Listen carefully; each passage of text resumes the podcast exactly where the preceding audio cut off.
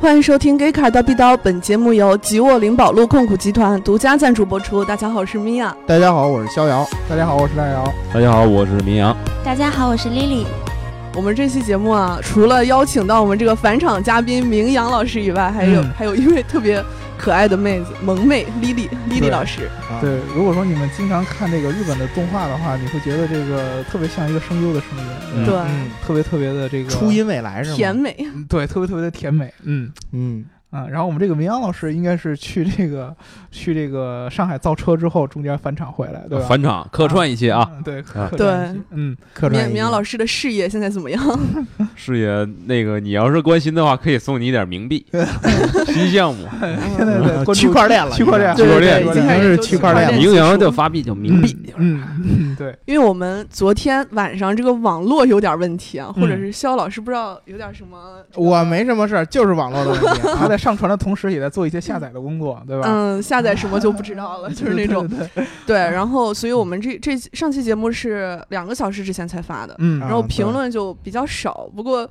少而精悍啊。对对对对对对，万物壮阳孙一峰说，我是从第十九期开始听的，嗯，我不是大屌萌妹。我不喜欢大屌萌妹，我可以给大姚老师介绍大屌萌妹。嗯，我的问题就是，你既然不喜欢大屌萌妹，你如何给我介绍大屌萌妹？所以说，要不然就是你给我介绍是骗我，要不然就是你不喜欢大屌萌妹是在骗我。不不不，他可以不是大屌萌妹，也可以不喜欢大屌萌妹，但是架不住大屌萌妹喜欢他呀，对吧？啊，对对对对，那对那啊是有可能。，你看万物壮阳和大屌萌妹，我觉得还非常押韵。哎有一定联 系的，对吧？对，非非非非常押韵，对，嗯这是有这样的功效。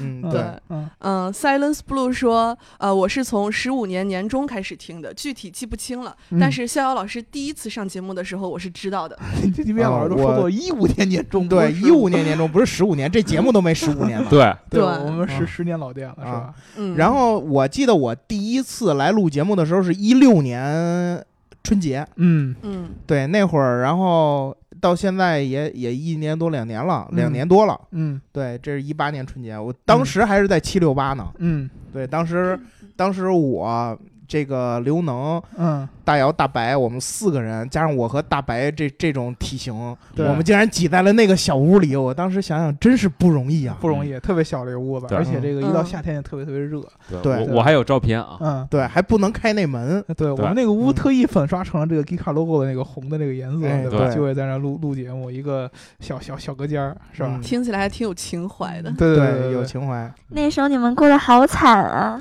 对这个那个时候，这个嗯我们呃小而精悍，对吧？对对 也是小而精悍，对，我们小而空精间悍嗯小，但是我们录里边录的人都很大的，啊人 对才都很大。对对对，都很大，对特别大，特别大。嗯尤其是大白老师，嗯他是巨大无比。嗯对，哎你好意思说人 家吗？嗯啊，好嗯，然后这个老金主这个梅赛德斯 MG 说，我是从第三十七期山寨车开始听的。嗯，嗯那一期就已经是非常非常非常早了，三十七期对我都不嗯记得我是有没有参与录了，对吧？嗯嗯，是很很老了，非非常感谢你一直以来关注我们。嗯，嗯，对，然后他还说上一次聊大 G 的时候忽略了一个事情，大 G 的车门开关声音独树一帜，纯粹直接，嘎嘣脆。嗯我个人认为纯电车不是很理想，目前最佳的选择是混合动力车型。嗯，这个混动车不用充这个充电的这个事儿，就相当于说比较符合现在嗯使用场景一些吧。对嗯，对对。不过我觉得这次，包括咱们上一期聊的那那几辆车，我觉得还可以了，四嗯五百公里的对续航啊，对啊，你说正经，其实一般燃油车你跑四五百公里一箱油也差不太多。嗯够用。哦我我觉得它是一个基本了吧。如果你电动车如果说是作为豪华车的话，没有个四五百公里的续航，真的不好意思拿出手。嗯，然后我们上期做了一个预告啊，嗯说我们要聊一个特别厉害的人物。我嗯们这期就是要听这个大姚老师给我们来聊一下汽车疯子李书福，嗯，对对，那你们几个人干嘛呢？都离我远一点。然后我们 我们给给捧哏哦呢。我捧哏啊，哎，捧 对你啊，哎，捧人这啊，嗯啊，这是哎，由何？去你的吧！ 对，那不是应该鼓掌下场了吗？这个应该应该鞠躬了，对吧？应该大家底下对对吧？嗯，啊，这个我们之前这个吉沃灵宝路，呃，什么控股集团控股集团，对控股集团，对吧？一直各种说这个聊李书福，嗯呃，确实，之前这段时间呢，呃，李书福基本上算是中国汽车圈里边最火的一个人，对对对吧？你在网上能看到吉利这个各种各样的这个风声啊，收购这个戴姆勒的百分之十的这个股权啊，然后还有这个各种各样的这个海外新的这些并购计划，然后又是什么吉利打造中国第一大汽车帝国，对嗯对吧？各种各样的事情啊、但是你其实不知道的一件事儿就是李书福，呃，在我的印象当中，他刚开始出身的时候其实是特别特别草根的一个人，对，嗯呃就，看他的长相也是一个农民那种感觉，是吧你这个这一会儿肯定 被啊，人踢憨死厚了憨厚朴实。嗯啊，嗯那其实他的 事嗯事实呢是对的，对啊就是他其实这个李书福这个名字都是他自己改的，为什么改到这个名字叫书生有福，哎，哦呃对吧？是这么一个寓意啊。他其实他是这个成长在浙江的嘛，这个一九六三年生在浙江的台州，哦他其实最早就是在他的这个这个高中毕业以后，他其实就没有再上学了啊，他并没有一个就是咱们现在很多造车的人，就是要不然就是海外背景啊。对嗯呃，之前在什么跨国公司做高管啊，对又有什么技术大咖呀、都不是。他嗯，其实从小就是一个这个兢兢业业的在本土做小买卖的这么一个商人。商人，嗯，对啊，他这在这个高中毕业以后呢，他其实就是做这个呃照相。啊，给别人当时就那会儿就不能算是摄影师，对没那么洋气的职位，就就照相，站管，啊就叫照相啊对，而且就跟现他在海边儿那种移动照照相照相的是吗？广场啊，对对对对就天安像门广场，戴个口罩 啊，对一对个对前对气对棒，对，给哦给人拍个照，对因为那会儿这个照相还不是咱们现在每个人拿个手机就能拍的那件事儿，对对？吧？但是呢，他这个很机灵，这个人，而且呢，他高中的时候，你别看他学历不高，嗯，但是他还是正儿八经学过这些这个我们一些高中的这些物理知识，哎，对吧？？啊，他知道这个知，你知道之前这个照相需要洗这个照片儿，嗯嗯，你知道吧？洗照片需要有一个特殊的一个液体来去做。嗯，啊，这个东西其实当时是这个算是一个很重要的一个我们算是耗材，对吧？？谢谢，啊，对对对对对下对，面嗯哎，他当时知道，哎，我自己有方手可以做这个东西，嗯，啊，你看米娅就特别特别的这个不知所措，这个但东西哎我高中也学理的，但我就没学到这么嗯这么一实用的地方。主要是啊现在的高中教育不一样了，对，啊、你看这个我们高中时候学的这个知识，基本上都已经还给老师了，对啊，人家就不一样，人家拿出来发家致富。那是你们理科生，啊我们文科生可没有啊。没你还是你吗文科生可以出来做网红啊！可是我们 Git Car 也挺理的，对啊，我嗯们现在都是让这个呃之前学过文还是学过理的都对来做聊技术问题，嗯对吧对对但是我们今天聊这个话题就挺文的嘛，对吧？聊人家历对史，对，所以以说他最早就开始这个做这个这个这个算是什么呢？就是那那那叫什么业来着？显显影影液液显影业，对对对对，真是还给老师真了。是真是还还给刚老师说完就了忘了。因为那个那个东西离我们太久远了，他做这个生意，他去嗯对回收，然后去再利用，啊，用这种方式，然后就赚了人生的第一桶金。然后呢，他就开始去琢磨，这个照相不是一个长久之计嘛，哎他一直想这个实业救国 嘛，哎，就开始 开始琢磨说这个，呃我得做个产品嗯啊，这是卖给老百姓的。那个时间八几年的时候，中国最流行的就是卖冰箱。嗯，因为这个每个这个家家户户都开始做这种家用电器的最开始的这点东西，什么电视啊、嗯冰箱，那会儿就开始产冰箱，但是呢，冰箱也同样跟我们现在造车特别特别像，就国家对它有一个很严格的一个监管机制。嗯，它最早冰箱也是去挂靠，啊，找人家这个呃这个效益不太好的这个有资质的冰箱厂，嗯，然后呢自己去跟人说，我呢去跟你成立一个类似于合资啊，或者啊说我挂靠在你你这个品牌下边儿，我给你做生产啊、产品研发，然后你帮我有这资质来卖。然后这么就做了这么好多年，又攒了一点钱，然后国家又开始这个规定说，这个冰箱是一个特别重要的一个安全的一个产品，嗯，一般的这种民营企业是不能够做的。嗯，所以说呢，他这个第一次的这个实业救国梦呢，就因为这样的事儿就给破碎掉了，啊，可怜是吉利冰箱公司了，哎，对啊，要就不然是就也得亏破灭掉了，要不然就没有现在的吉利嗯集团了。是，啊，哎，对啊，其实他那会儿那个这个这个冰箱叫什么北极花儿嗯啊，是反正起的对名字你能感觉都是这种比较乡土的这种感觉，对吧？它是全国销售吗？全国销售。我那会儿八几年的时候，我都不记得有什么冰箱的品牌啊！你对一问我不这记全国得销售，我都不存在了。八几年的时候，对啊对是不是有了已经？啊，海尔海尔是八几年吗？这个里也超过我的认知范围了。嗯也超过我认知范围。对，超过你得找一个个八几年的人不研究冰箱， 对，请你问问刘老师对吧？对 对，我们都是对九零对对 后。对，这个这个东西确实。然后他这个冰箱厂关门之后呢，他又去这个深圳上学了。就开始就重新读大学。对啊，出来以后呢，他就开始觉得这个我还是要做这个实业，他又开始做了很多很多的实业，包括他做铝材，又救国了，开始。哎，就我断桥实铝业，曲线救啊国，也就是那会儿断桥铝还没有像现在这么应对用广泛对对啊。嗯，你可以明显感觉到，就是咱们现在的这个这个这个年轻人想创业的时候，都是走这个轻资产概念对啊。嗯然后他们那代人这个走创业都是走这个实重体资产了经济实都是实体都是走这个重资产对，啊，做这个铝铝合金，对吧？然后后来就兴起了中国的这个房地产。啊，都开始很多人投入房地产。当时这个最开始炒房价的就是在海南嘛，炒这个炒这个房价。然后李书福当时也是在有人很多人建议他说，你其实这个之前这么多的这个实业救国的经历，你已经积累积累了不少的资产，房地产现在是最重要的实业嘛，对吧？你对有没有这个兴趣进对军房地产？然后呢，他当时也就考虑过，但是正好就出现了当时这个海南这个房价这个泡沫的崩崩溃，好嗯多在里边儿投钱的这个房地产的这个大佬都赔了好多。然后当时李世福就默默下定一个决心，说这个我这个人虽然野心很大嗯，啊，但是我受不了他这他们这种一个瞬间嗯一晚上这个呃房地产泡沫一下爆破给嗯我造成这种经济损失，他就下定决心，我一定还是走坚坚决走这个实业救国的这条道路，对吧？啊，他就把目光转移到了他一直就特别感兴趣的这个交通行业，哎，对吧？走折了，就开始造车。最早呢，其实跟这个很多我们了解这个日系品牌是一样的，它是造嗯摩托、摩托车啊摩托车当时就是想学这个日本的这个这个这个这个这些著名的车厂嘛，本田。本田，嗯对，田就想学、铃哎呀传奇，嗯，对，去学这些造摩托。但是呢，你知道这个造摩托呢，其实并不是他的一个终极目标，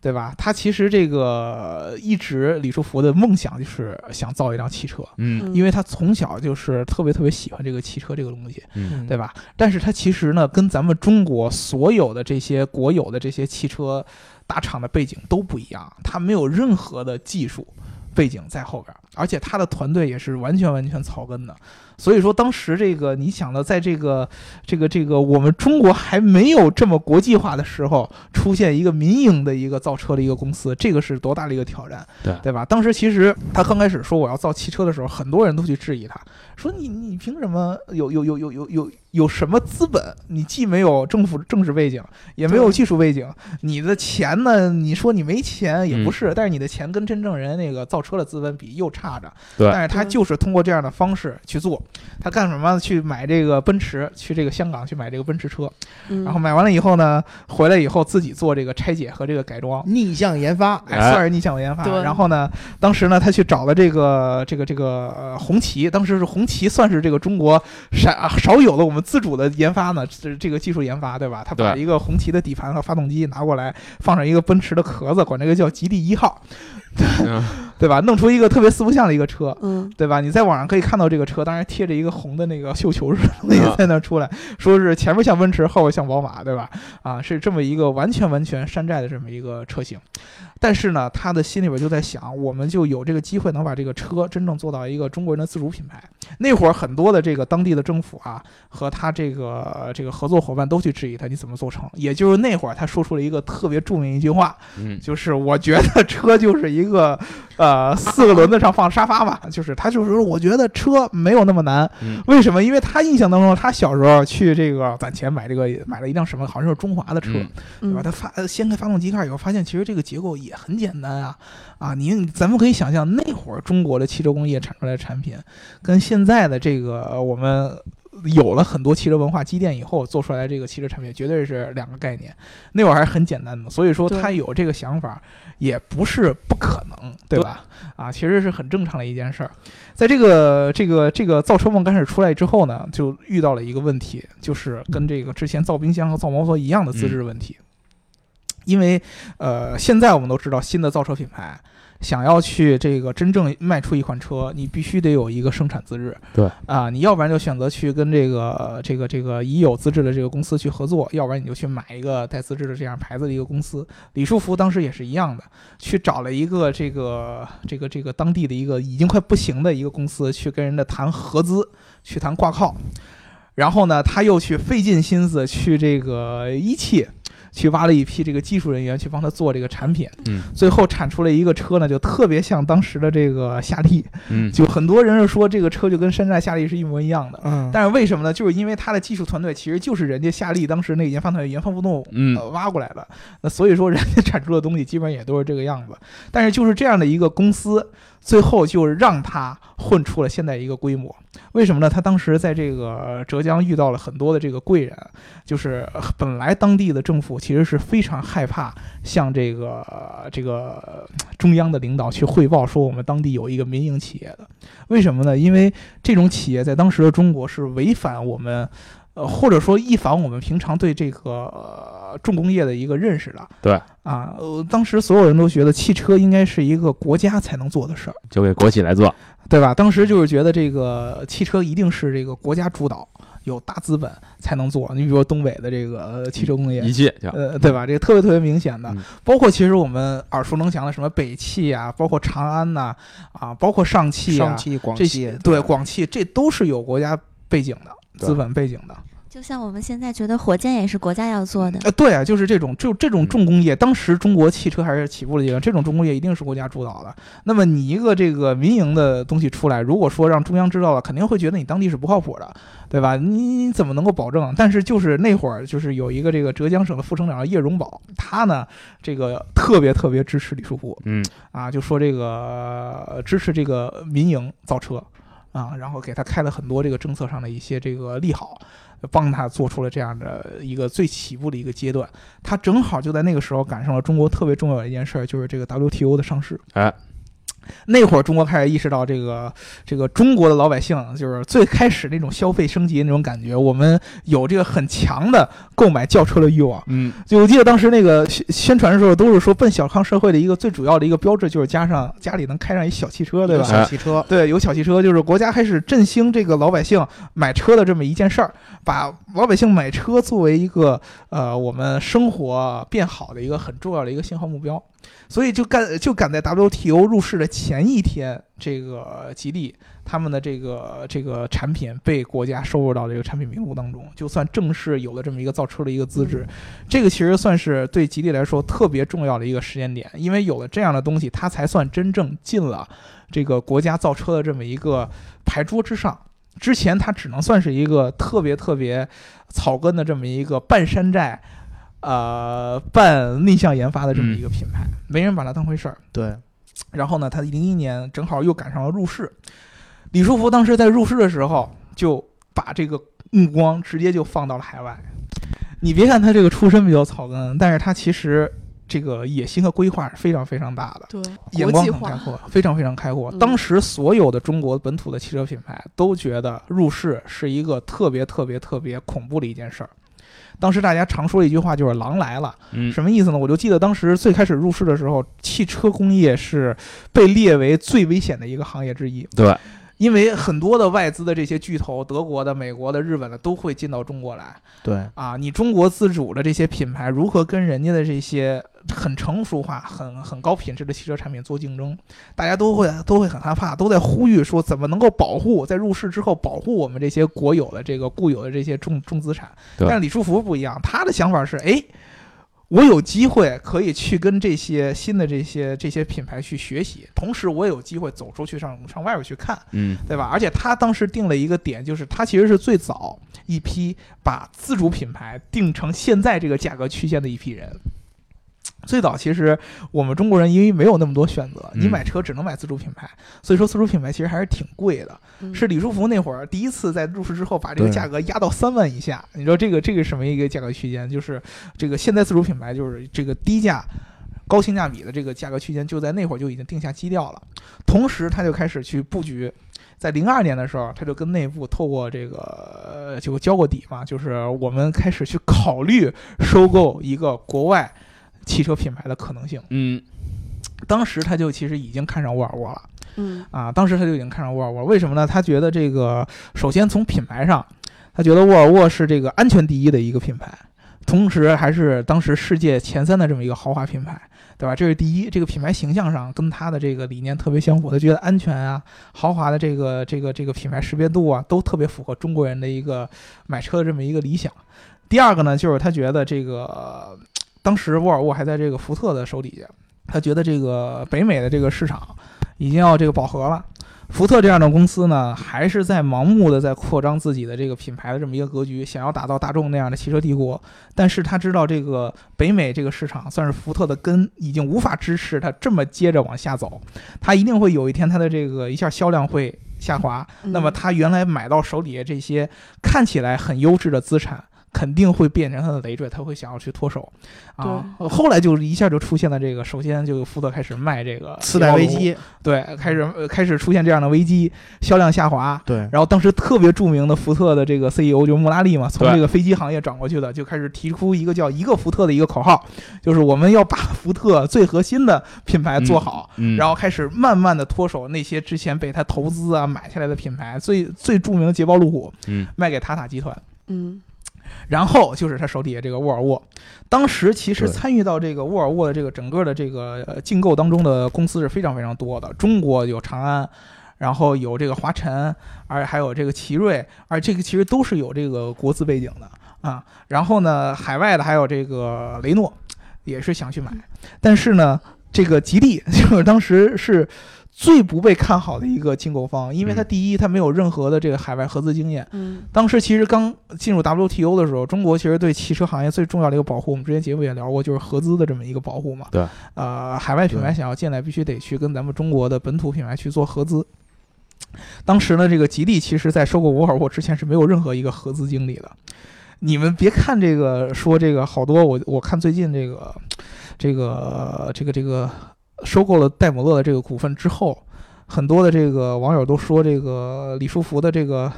这个这个做法是什么符合市场经济还是什么乱七八糟的？但是其实这个都不对，嗯汽车本身就不是一个纯市场经济的一个产物，对，汽车是非常看重这个国家政治和这个和这个市场大环境的这么一个产业。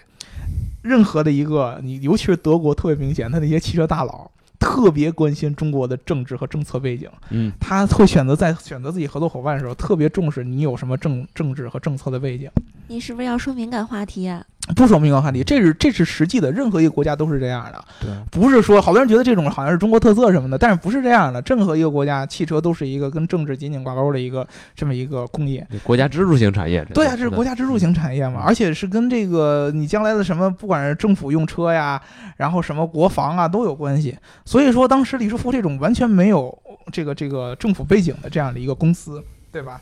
对很多的车企来说，他是不愿意，跟看不上眼的。但是呢，他就选择了一种特别特别特别适合这种海外竞购的一条路，就是呢，他去各个方向去做这个公关。呃，哪几个方向呢？第一个去找这个沃尔沃的这个高管去聊，嗯啊，专门去当时这个去找了一堆有这个海外。呃，工作经历的华人这样的高管团队给挖到基地来，然后呃把把他们组成了一个叫什么，就是并购团嘛，对吧？去出去跟沃尔沃聊，跟瑞典的政府聊，然后呢，去跟这个去跟福特聊，这个其实就是三条线必须得都打通。对啊，第一个就是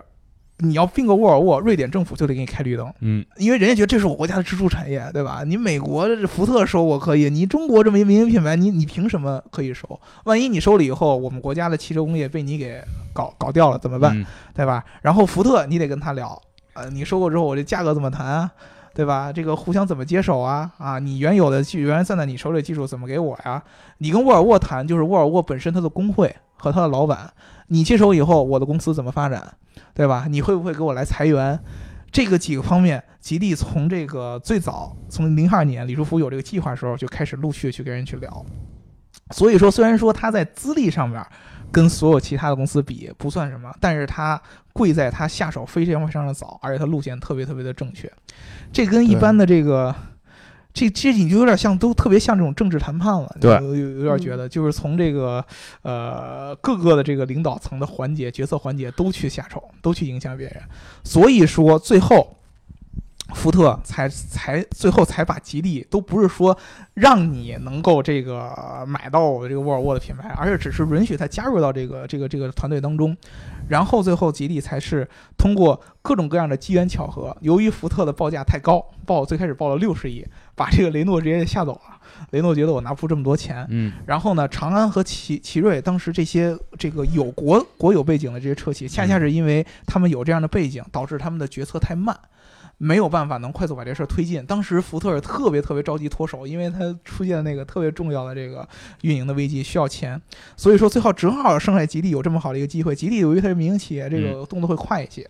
跟跟福特压低到了一个十八亿的这么一个价格，从六十亿压到一个十八亿的价格，然后最后把这个沃尔沃买下来。我记得当时最开始的时候，那个应该是在一零年左右，我记得是收购完成。当时我还记得那会儿，我还对汽车行业不是特别特别了解。当时那个消息出来以后，很多人都说沃尔沃这个牌子以后就不行了，嗯，对吧？我记得特别明显，说沃尔沃这个牌子不行了，以后就买不了了。只有少数人是很看好，说吉利收购沃尔沃是能够说是振兴中国汽车工业的。当然，很多大部分人是不看好的。但是其实李书福确确实这一点上，你能感受出他的这个管理上的这个能力，就是特别像咱们中国人以前这个跟什么呃国家周边的这些其他国家做什么合作呀之类的，就是嗯我让你自治啊。当时最早的时候，李书福其实在收购的时候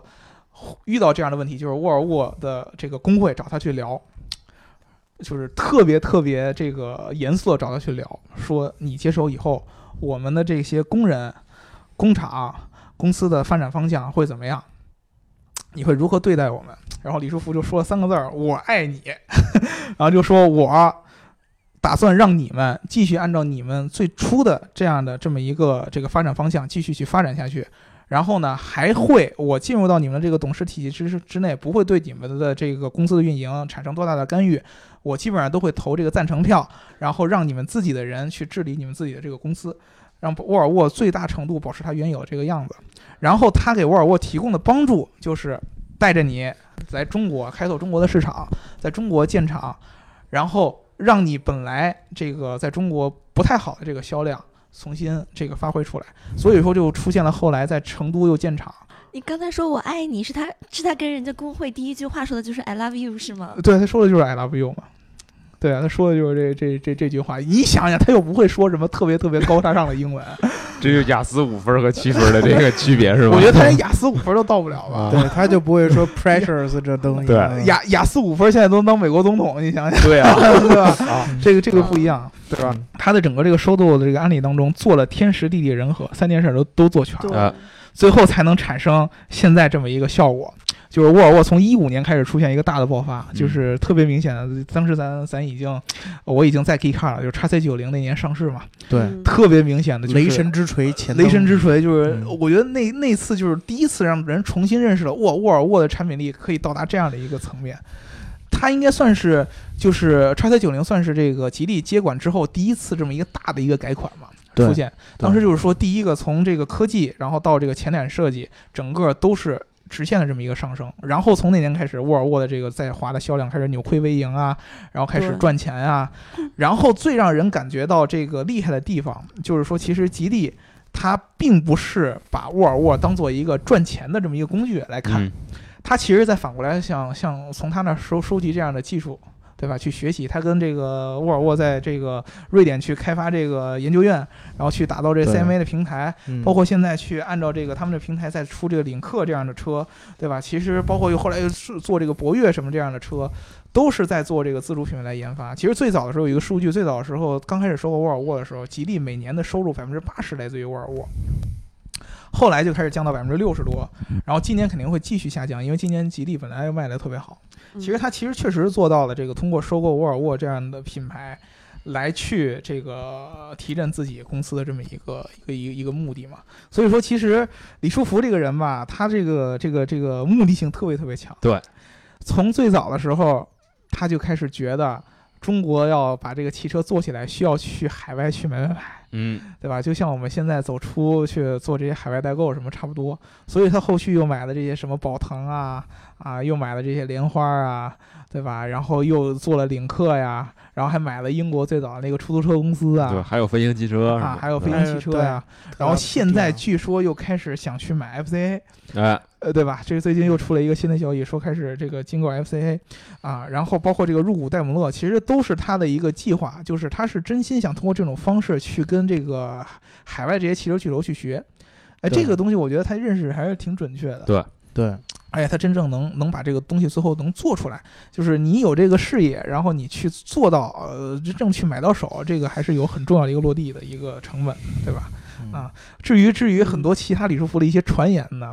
这个就没法跟大家特别细说。你们有有很多传言可可以可以跟我们分享一下的，比如说李书福的这个身世啊，嗯对啊呃对吧有吗赵家老师家是家世啊，对吧？嗯吧？啊，反正就是说他妻子的名字和国母很像，嗯，对，这个这个好像对吧是真的，就是他是他他他的妻子是咱们国母的妹妹妹妹，对，应该是。嗯，对，对所以说其实人所家以在这个各个方面都他们是什么时候结的婚啊？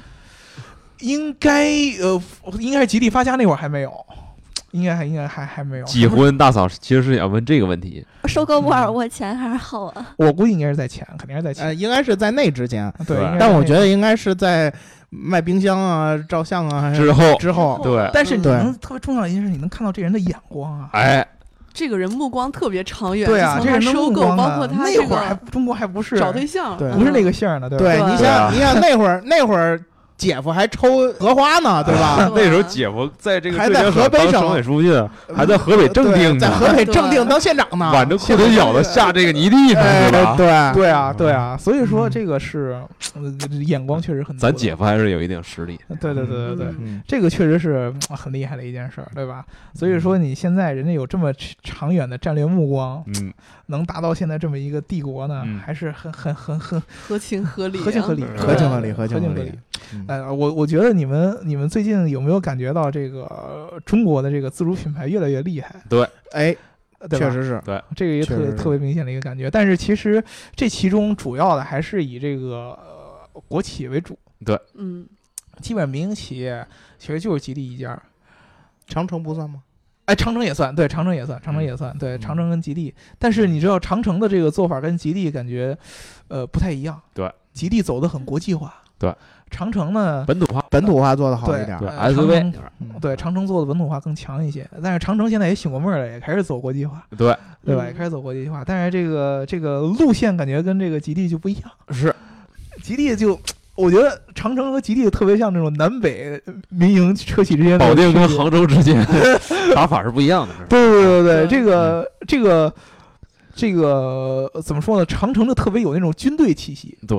吉利特别像这种商人气息。哎嗯长城那个就是我要用纪律来打造产品，嗯吉利呢我要用商业来打造产品，对对吧？是这这这这个这个这个区别特别明显。所以说，其实嗯，最后中国可能最早的这两个新算是新造车团队嘛，如果新造车算呀， 对对算对呀对，对那会儿没这说法儿对吧嗯？这个那会儿还就叫自主品牌，那会对儿，那会儿就算自主品牌，但是其实你现在想一想，他们两个才算是最早的新造造车哎新造车，对吧？嗯你现在其实什么沈辉啊，包括李斌啊，其实都都跟那会儿都有一定关系。沈辉不就是从吉利那个呃，沃尔沃从那出来个吉利收购沃尔沃那个团队里边出来的嘛？这都算已经算是第二代新造车团队了，对对吧？对嗯所以是对这么一意思。所以说，咱中国的这个汽车工业也是长江后浪推前浪嘛。哎，对吧大老师，我想和你讨论一下啊，嗯，就是你看啊，这个你之前说了，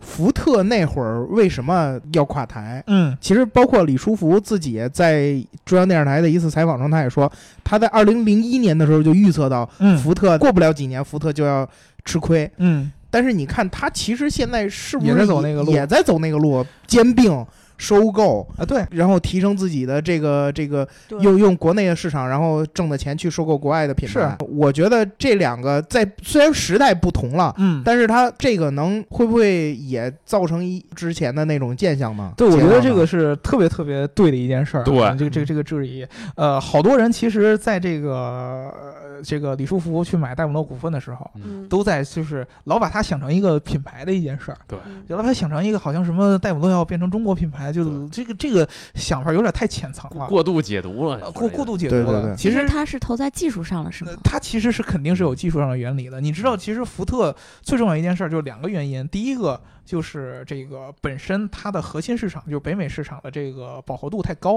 嗯，啊，它没法儿再支持它继续增长了。就是你有这种品牌帝国的一个特别重要的前提，就是你。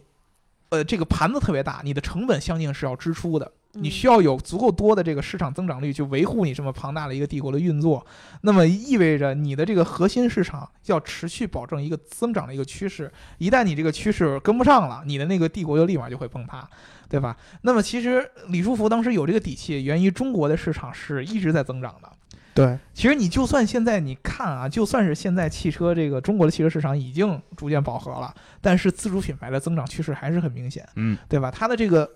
持续书写的这样的赚钱的能力还是有的，这是第一。第二个就是你当时想福特真正的从他收购的这些品牌当中去学到了什么技术没有？还是说他只是把这些品牌拼在了一起，形成这么一个体系？对，对吧？这个我觉得对也是，可能你像大众和这个福特，都是做这种呃之前做帝国，可能到最后区别在就在所以哪儿现在中国的企业要投外面就投最新的技术，呃主要我觉得都其实对于中国企业来说没什么新旧技术之分。对就是最重要的就是技术，这你其实你本来你什么技术都没有，对，其实其实吉利最早你就吉利这个更是什么技术都没有了，对吧？你说一汽什么的有点自己嗯对的研发技术还还还情有可原，吉利更是什么技术都没有，它基本上所有的技术都是从全外边买过来的。花钱上学，对，花钱上学嘛，就是嗯他原先最早去澳洲买一个变速箱公司，就是在收购这个这个沃尔沃之前了，就研发车的时候，因为变速箱这个东西，之前明阳就说过，对，中国国内自己怎么开发都开发不出来，开发不了，呃到达不了人家国际那个那个水平。当时他也是通过这个买买的形式，但是你买过来以后，你得怎么能变成自己的东西，这个很重对要。嗯你比如说，其实你像他做走领克这个，就是我跟你联合开发一个平台，嗯然后我通过一个新的牌子方式把这个东西变成我的，对对吧？这个其实它就呃这个走的就是比较长远、有规划的一件事儿。他投资戴姆勒这件事儿，绝对不会是一个单纯的一个商业考虑，说我嗯要、我要成为你的股东，嗯然后你以后有什么东西都要分我一杯羹什么的。这个这个其实是一方面，重要的其实他还是觉得这个奔驰在现在这个发展趋势上面，在这个汽车的什么科技啊，然后自动驾驶啊、新能源啊这上面走的比较远。他想要借助他自己的这个在股在董事会里边的地位，去跟奔驰进一步谈一些技术合作。因为其实你想想，奔奔驰现在在中国主要谈的这个合作方，呃，比亚迪啊、北汽啊，其实跟吉利没什么关系的，对吧？对那他现在有这样的一个资本以后，他去可以跟奔驰谈一些更深层次的合作的机会。哎，那我还一个问题就是关于这个，他入股戴姆勒之后，嗯。他和北汽和比亚迪之间的这个关系怎么协调呢？哎，对，这个其实就特别有意思了。这个就真的是奔驰自己内部博弈的很多的事儿，你根本就想不到。很多人其实当时说的，说这个这个把李书福的那个收购戴姆勒的这个行为就是人傻钱多嗯啊，我有钱我就能给你买得来，没那么简单的。对，就是你别看这个新闻爆出来说是二级市场的这么一个购买方式，但是就跟之前吉利收购沃尔沃一样，你不是说我能拿出这个钱来，你就会卖给我，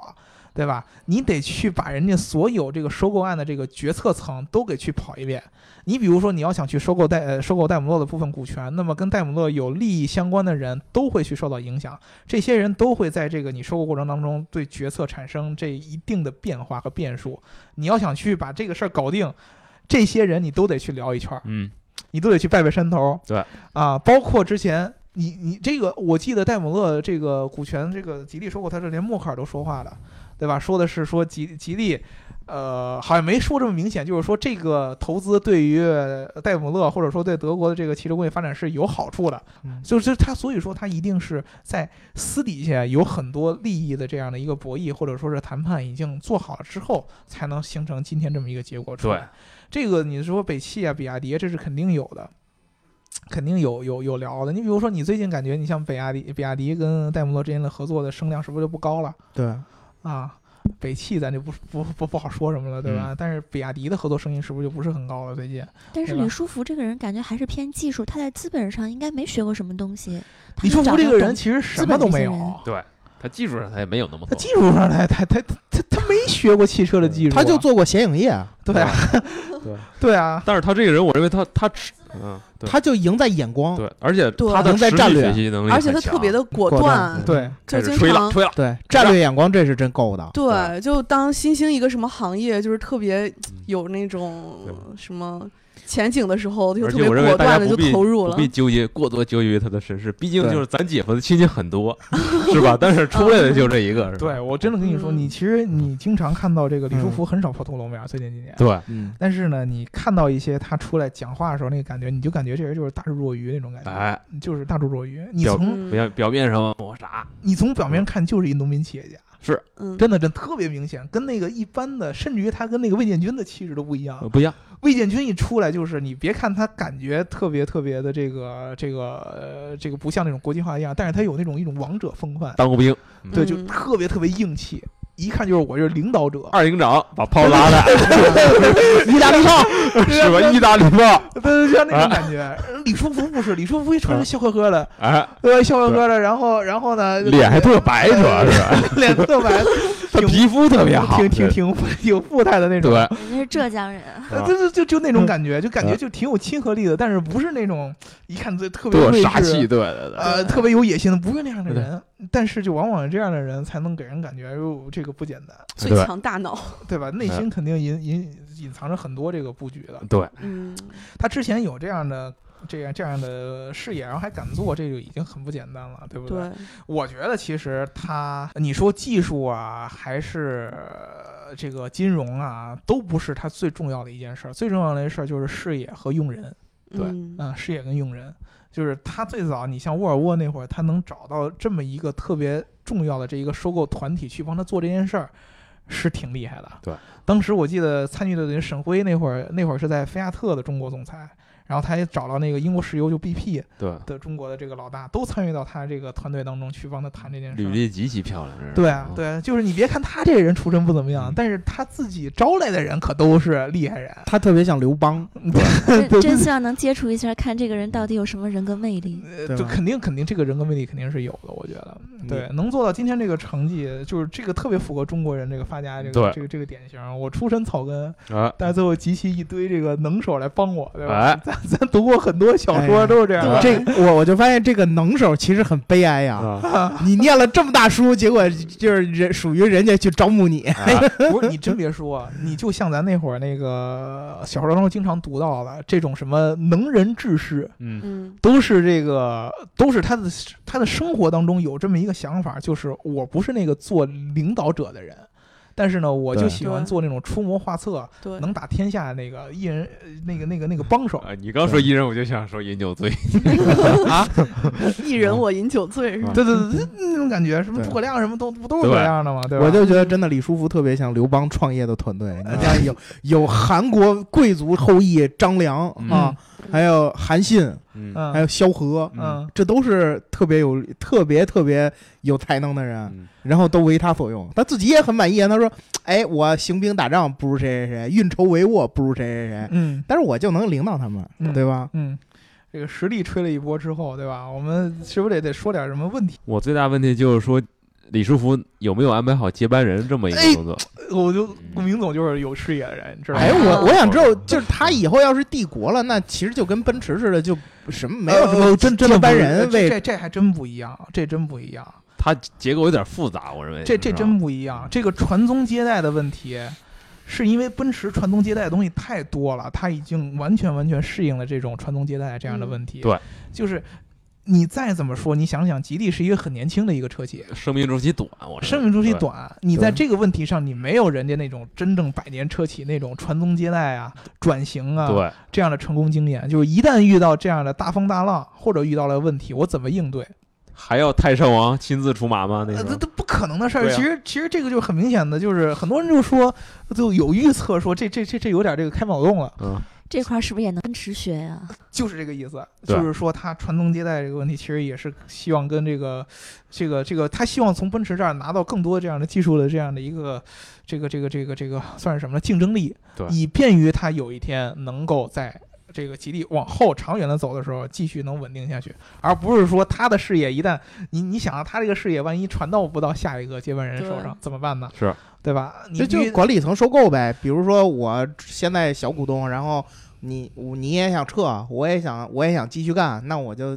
收点你股那就份，很变可成能会变变成，就是说变当时成大万股科这东种宝能系这野蛮人呃，对一啊，杀进来，哎，这个嗯这个很明显啊，对你你想想，大众这样的大的这样的集团哎经历过多少这样的其风风雨实雨？这么说啊，啊，德国除了除德国这几个大车企业，除了这个奔驰是这么多股东的这这么一个体系之外，剩下的都有绝对领导权的大股东。对啊，对，剩下的大众大众有，嗯，宝马也有，是有家族性质的，对有家族性质的，对对而且传承这么多年还没变。对啊，但是奔驰不一样，奔驰这么多年了，变了无数了，是啊对吧？奔驰，你像它收购了百分之九点六，就已经是大股东了。你想想，奔驰的股东股份得有多，所对以说吧？这个这些问题都是这个需要考虑的，这个对我觉得确实是很重要的一件事。所以又给我们下一个机会 了，是吧就给哎我们下一个李书福再往下接接 班人，你觉得为这李个什么李书福的女儿对吧比如说他女儿的这个各位男士们，这机会来了啊！就好像已经收下购了的时候，有点他为什对么就选奔驰了呢？